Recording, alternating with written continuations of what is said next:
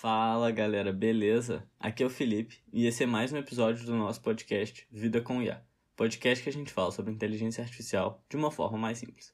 E antes de entrar no tema do episódio de hoje, gostaria de desejar um feliz 2022 para todo mundo. Esse é o primeiro episódio de 2022, né?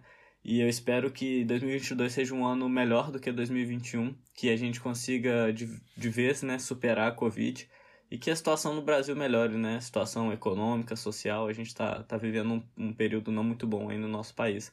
Então, que, que a gente melhore por um todo e que cada um de nós também tenha um, um ano melhor. Mas beleza, vamos lá pro tema do episódio de hoje. E tá ligado com o tema da último, do último episódio, que era carros autônomos. Hoje eu vou falar sobre adversarial attacks, né? Ataques adversariais e a aplicação principal de ataques adversariais é como enganar carros autônomos ou qualquer outro tipo de rede neural.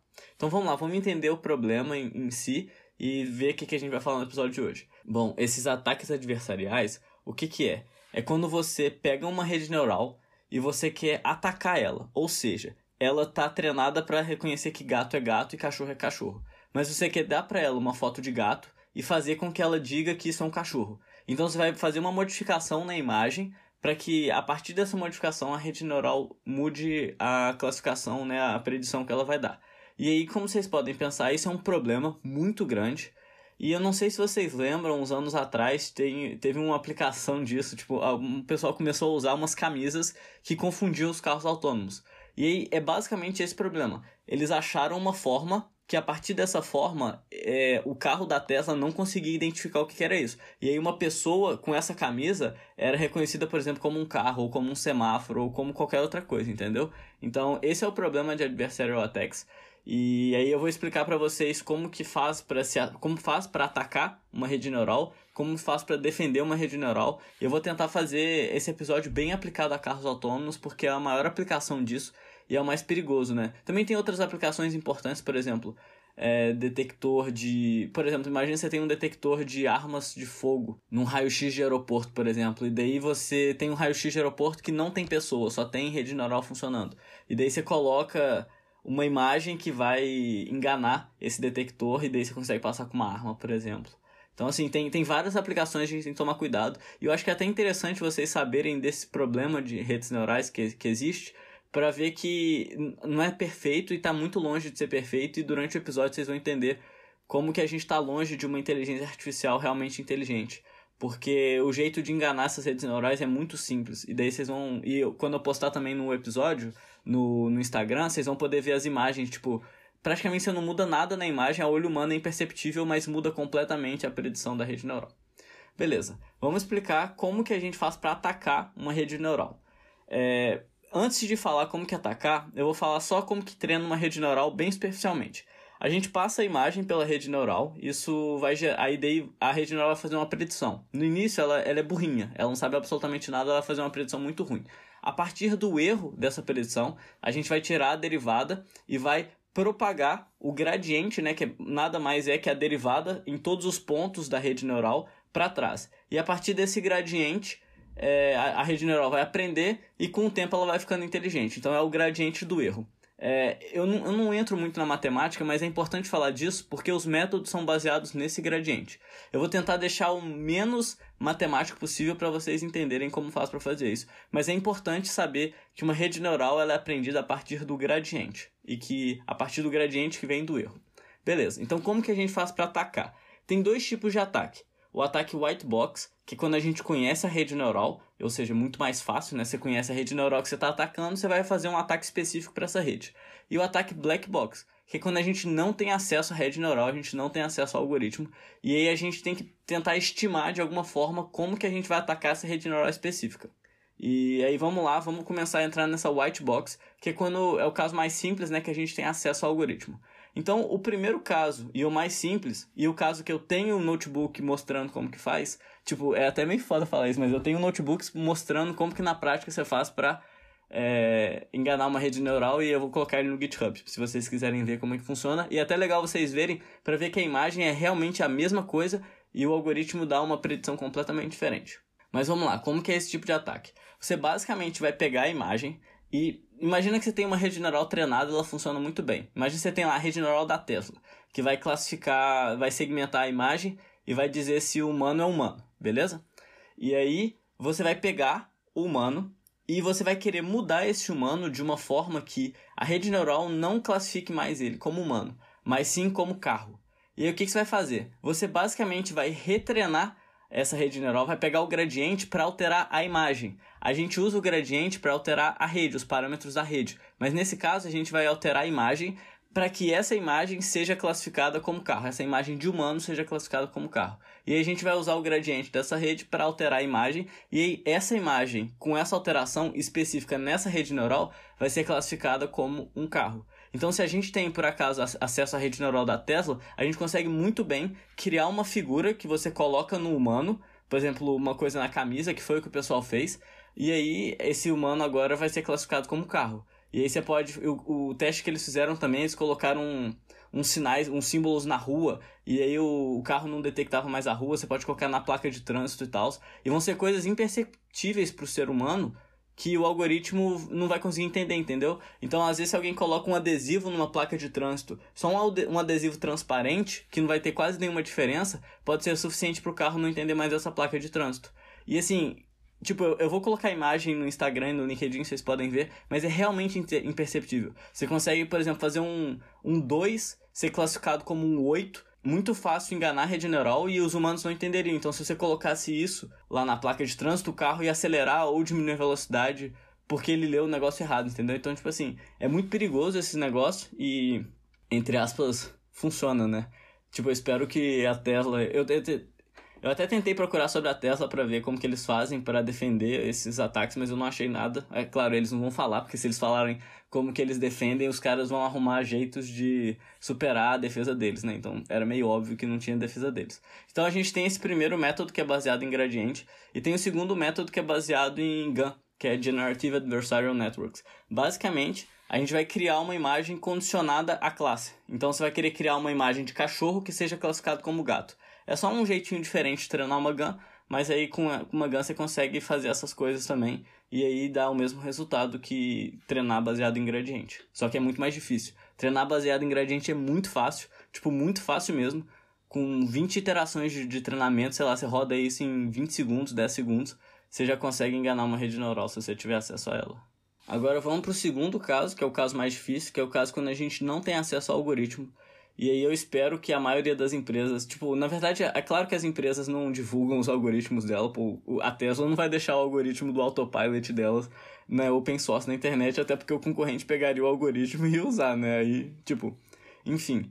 Então, a maioria dos casos é black box, então a gente não tem acesso ao algoritmo, e aí a gente, mesmo assim, a gente consegue, né? Porque teve o caso da Tesla, que, que, o, que a galera conseguiu achar as imagens que conseguiu enganar e tudo mais. E aí, como que eles fazem? Tipo, tem dois jeitos principais. O primeiro é a gente vai estimar os parâmetros da rede neural para depois atacar. Então, basicamente, o que, que a galera faz? Eles pegam a rede neural e vai jogando várias imagens, várias imagens, várias imagens, várias imagens, e a partir do resultado dessas imagens, a gente, a galera, a gente não, a galera, isso aí eu não tenho exemplo não. A galera consegue estimar os parâmetros da rede neural e aí a partir dos parâmetros a gente consegue inferir o gradiente. E aí você consegue usar o, o treinamento baseado em gradiente, né, para alterar um pouquinho a imagem com esses parâmetros estimados, né? Obviamente não é tão perfeito igual quando a gente tem um modelo, né, porque a gente não vai estimar o parâmetro exatamente do mesmo jeito, mas ele funciona na prática e a galera teve bons resultados para atacar as redes usando essa técnica. E aí tem uma segunda técnica que é um pouco mais simples de fazer, mas não tão mais simples, que é usar vários modelos pré-treinados para achar uma imagem que funciona para todos esses modelos. A partir do momento que você tem essa imagem que funciona para vários modelos que não necessariamente são o que essa empresa que você está tentando enganar usa, você espera que essa imagem, já que funciona para vários outros algoritmos, funcione para esse algoritmo específico. Então é um jeito que o pessoal faz. É, ele, ele não é tão bom porque é muito difícil, porque quando você altera uma imagem para ela funcionar em uma rede, ela para de funcionar em outra, né? E aí, quando eu vou falar das defesas, vocês vão ver que o estado da arte é mais ou menos fazer isso, né? Você vai deixar de um jeito que o algoritmo não consiga ficar específico para não, você não consiga fazer uma imagem específica para o algoritmo, porque o algoritmo vai ser robusto o suficiente, eu vou explicar isso depois. Mas é isso. Então a gente tem o white box, que é quando a gente tem acesso ao algoritmo, e o black box, quando a gente não tem acesso ao algoritmo. E, obviamente, o white box, quando a gente tem acesso, é muito mais fácil. Mas também dá para fazer isso quando a gente não tem acesso ao algoritmo e funciona na prática, né? Agora vamos falar da segunda parte, que são as defesas, né? O adversarial defenses. E aí, tipo, pelo menos para mim eu acho mais interessante porque eu não pretendo atacar nenhum sistema, mas talvez eu pretende defender algum sistema, né? Porque eu não sou hacker ou esse tipo de coisa, eu, eu trabalho construindo os algoritmos. Então essa parte me interessa mais. E aí tem dois grandes, duas grandes famílias de métodos aí para defender os algoritmos. O primeiro é o gradient masking, que é para mascarar o gradiente. Então a gente viu que quase todos os métodos eles usam o gradiente da rede neural para atacar essa própria rede neural. Então o que, que a gente faz? A gente vai mascarar o gradiente colocando transformações na imagem que não tem a ver com o gradiente. Então, é, só lembrando um pouco como que é o treinamento de uma rede neural a rede neural ela é treinada por si só, né? Ela é treinada do início ao fim usando o gradiente. Mas se a gente coloca é, transformações na imagem que não dependem do gradiente no meio dessa, dessa rede neural ou no início, né? A galera coloca mais no início, a gente não consegue mais estimar. Porque imagina que você treinou uma, a sua imagem a partir do gradiente, beleza. Só que antes disso, você faz uma transformação na imagem. E você não sabe qual que foi essa transformação. E essa transformação não tem nada a ver com o gradiente. Então você não consegue atacar porque essa transformação inicial deixa a rede um pouco mais robusta a esses ataques. Só que aí qual que é o problema disso? A galera consegue a galera consegue estimar qual é a transformação inicial. E aí eu acho que seja até mais fácil ainda que estimar os parâmetros da rede, né? E aí, poxa, temos mais um problema. Então, esse método era muito usado, funciona. Tipo, é, é sempre um jogo de gato e rato, né? Os caras vão criar algoritmos que atacam, os outros vão criar algoritmos que defendem, um vai superar o outro, aí o outro vai ficando melhor e tudo mais. E aí, tipo, eu tô falando o que que tem até agora mais ou menos para ataque e vou falar agora para defesa. Então tem esse, que é para mascarar o gradiente, que a gente aplica essas transformações iniciais na imagem antes de passar para rede, talvez pode aplicar também no meio da, da rede e tudo mais. Mas enfim, e tem esse problema, né, que a galera consegue estimar qual que foi essa transformação. E daí tem o segundo, que pode ser um pouco mais robusto, mas também tem problema. O segundo é o adversarial training. Então, se a galera tá atacando a rede, colocando pequenas modificações na imagem, por que que, quando eu estou treinando a minha rede, eu também coloco essas pequenas variações na imagem e faço que a minha rede seja robusta a essas variações? E aí é basicamente adversarial training. Você vai tentar enganar a sua rede durante o treinamento para que ela seja robusta a essas enganações, né? essas transformações que você está fazendo na imagem, essas é, essa transformação basicamente é uma adição de ruído, né? Você coloca um ruído muito pequenininho na imagem e esse pequeno ruído faz com que a imagem seja classificada de um jeito diferente. E daí você vai colocar esse ruído durante o treinamento e vai querer que o, a, a sua rede faça a predição do mesmo jeito. E o tipo, isso funciona muito bem, mas o problema é que você está limitado a um número finito de, de ataques, né? Então, basicamente, você vai treinar sua rede, ela vai ficar robusta a N ataques, mas aí o, o cara que vai te atacar vai criar um novo ataque e aí a sua rede não vai conseguir, né? Então é um método que funciona, mas também não é perfeito. E agora eu vou falar dois métodos novos, né, que estão mais no estado da arte. Esses que eu falei antes são mais clássicos aí na literatura. E aí agora eu vou falar dois métodos novos que a galera está propondo. O primeiro é um pouco mais simples, é, mas eles estão eles muito ligados. E os dois estão ligados à técnica de bagging e de random forest, e se você não entende muito bem isso, eu tenho um episódio explicando bagging, bushing, random forest, decision tree. Tem um episódio só para isso, é bem legal. Mas eu vou explicar um pouquinho. Vamos lá. Bagging é quando você treina várias redes em paralelo usando dados diferentes. Beleza? Você precisa saber isso. E random forest é uma árvore de decisão que usa esse bagging para treinar. Então, no final das contas, no Random Forest, em vez de ter apenas uma árvore de decisão, a gente vai ter várias árvores de decisão em paralelo e daí a gente vai fazer a, a predição a partir de todas essas árvores, né? E daí você já consegue entender um pouco, fazer uma ligação com o que eu falei mais cedo.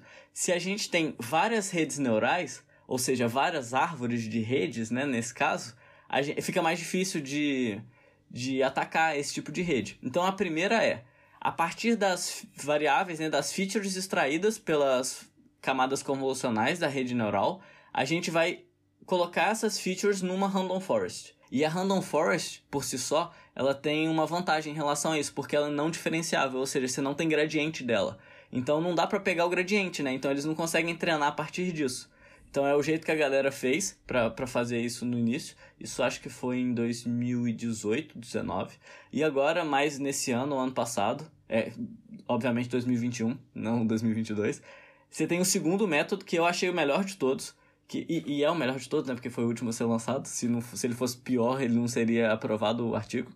Que é um bagging de CNNs. Então você colocaria várias redes neurais em paralelo para que essas redes neurais classifiquem né, a, imagem e aí com treinadas de forma diferente. Né? Você pode tanto treinar com dados diferentes, como você pode treinar só com uma random seed, né, que é a semente aleatória, porque tipo para você inicializar a rede neural, você tem que inicializar os pesos dela. E aí, a partir da inicialização dos pesos, que é algo aleatório, você chega em resultados completamente diferentes, né? Então, só inicializando aleatoriamente com uma semente diferente, você chega em redes neurais completamente diferentes. Então, a partir desse momento que você tem várias redes neurais que têm resultados diferentes, você não consegue enganar uma, beleza, você consegue enganar uma, mas tem outras 25, por exemplo, que você não vai conseguir enganar. Então, a média delas você não vai conseguir enganar. E aí, para você criar uma imagem que consegue enganar as 26 redes neurais, nesse caso, na, na verdade você não precisa de 26, né? Você precisa de metade mais um. Então, você precisaria, nesse caso aí, 14. Para você criar uma imagem que vai enganar 14 redes neurais, aí não é tão simples, né? E, sei lá, às vezes você tentou enganar uma e a outra até aumentou a predição da classe correta, você não sabe o que vai acontecer. Ainda mais se você não tem acesso ao modelo, né? Fica muito difícil de fazer atacar esse tipo de rede. Mas obviamente a galera com certeza ainda consegue mesmo com isso.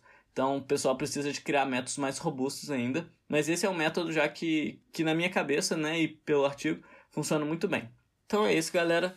É, eu acho que era isso que eu queria falar para vocês. Espero que tenha ficado claro. E eu espero que vocês tenham visto que rede neural, tipo, apesar da gente achar que é um bagulho. Muita gente achar que é um bagulho realmente inteligente, ainda não é. Porque só você colocar um mínimo ruído na imagem, que não muda absolutamente nada visualmente, consegue trocar completamente a classificação dessa rede neural.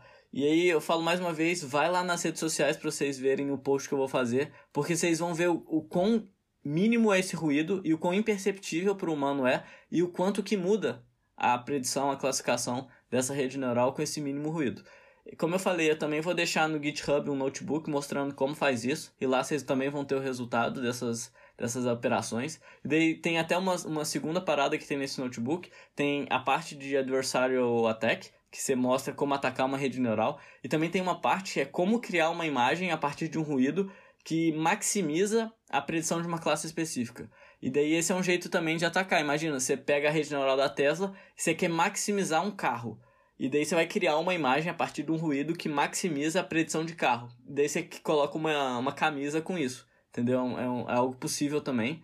E, e daí vocês vão ver que a imagem é bizarra. Não tem nada a ver com carro. É, é uma parada louca que lembra um carro, mas é meio psicodélico. É, é interessante ver. Eu, acho, eu vou colocar isso também no, no, no post do Instagram e do LinkedIn, porque é muito psicodélico, é muito engraçado de ver assim. Mas enfim, era isso que eu tinha para falar. Não esquece de seguir o podcast nas redes sociais. No Instagram a gente é podcast.lifefai e no LinkedIn é só lifefai. E agora eu descobri que no Spotify tem como dar nota pro podcast. Se vocês gostam de escutar, é, dá nota 5 lá, por favor. Eu não vou ficar falando isso toda hora porque é mó chato. Mas enfim, se vocês puderem me ajudar para dar nota 5 para ajudar o algoritmo, né? É, eu não posso deixar de pedir uma coisa que vai ajudar o algoritmo para eu que falo dos algoritmos, né? Seria meio contraditório. Mas enfim, espero que vocês tenham gostado. Feliz ano novo para todo mundo. E podem ter certeza que esse ano eu vou continuar o podcast porque eu amo fazer isso. Então, um abraço e até quinta que vem, galera. Tchau.